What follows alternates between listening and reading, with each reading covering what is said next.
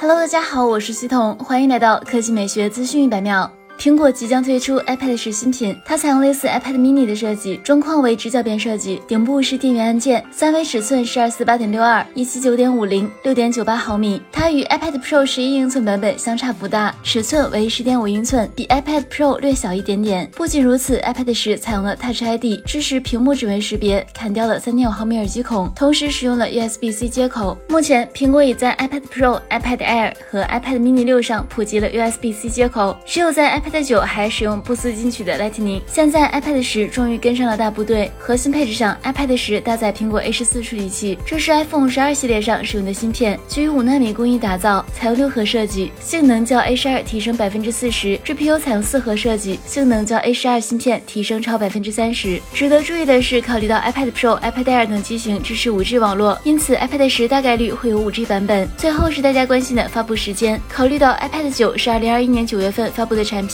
因此苹果可能最快会在下月发布 iPad 十，不排除十月登场的可能。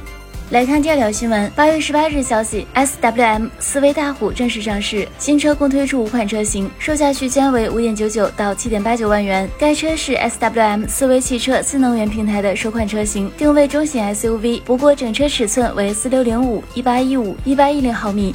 轴距二七八零毫米，跟标准的紧凑型 SUV 没差什么。新车整体设计十分硬朗和粗犷，前脸为多边形进气格栅，中间为巨大的品牌 logo，下方则是黑色的保险杠。车身整体较为方正，但基本上没有设计感。看在便宜的份上，也就不便多说什么。车内造型上，想在中控台上看到皮质软质材料非常难。仪表盘为指针式，虽然也配有悬浮式中控屏，但这样式显示界面和功能性，Touch 也就能跟日系品牌某些。车比一比了。值得注意的是，使用多功能方向盘可以简单的控制娱乐系统，只不过只有一边有按键，另一边空空如也。上次使用这种设计的还是日产轩逸。好了，以上就是本期科技美学资讯美妙的全部内容，我们明天再见。